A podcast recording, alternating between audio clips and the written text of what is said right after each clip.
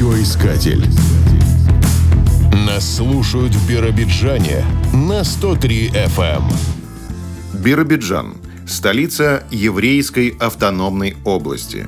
Город довольно молод. Его основали в 1915 году как поселок при железнодорожной станции Тихонькой.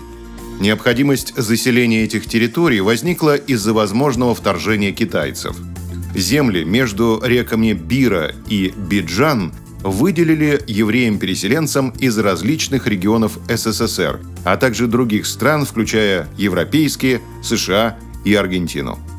Поначалу переселение шло с трудом, поскольку люди переезжали фактически на пустое место без каких-либо бытовых удобств. Многие тяжело переносили местный климат.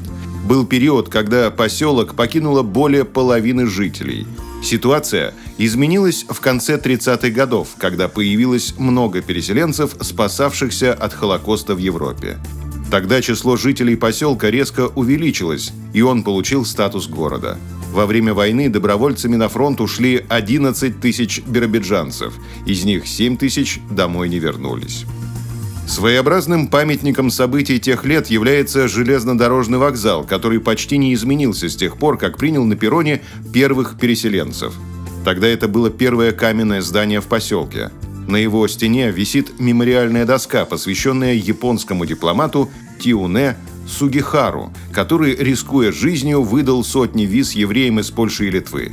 Поезда, шедшие из Каунаса в Японию, делали остановку в Биробиджане – и беженцы не без удивления общались с местными жителями на языке идиш. Возле вокзала можно увидеть памятник первым переселенцам. На запряженной в лошадь телеге сидит семейная пара. Из вещей при себе только мешок и самовар. На таком транспорте переселенцы разъезжались от вокзала к своим поселкам. На привокзальной площади находится необычный фонтан, который венчает минора, так называется традиционный иудейский светильник – он символизирует еврейскую самобытность города.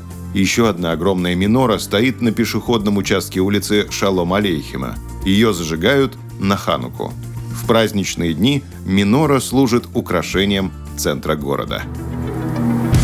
Радиоискатель. Нас слушает Россия.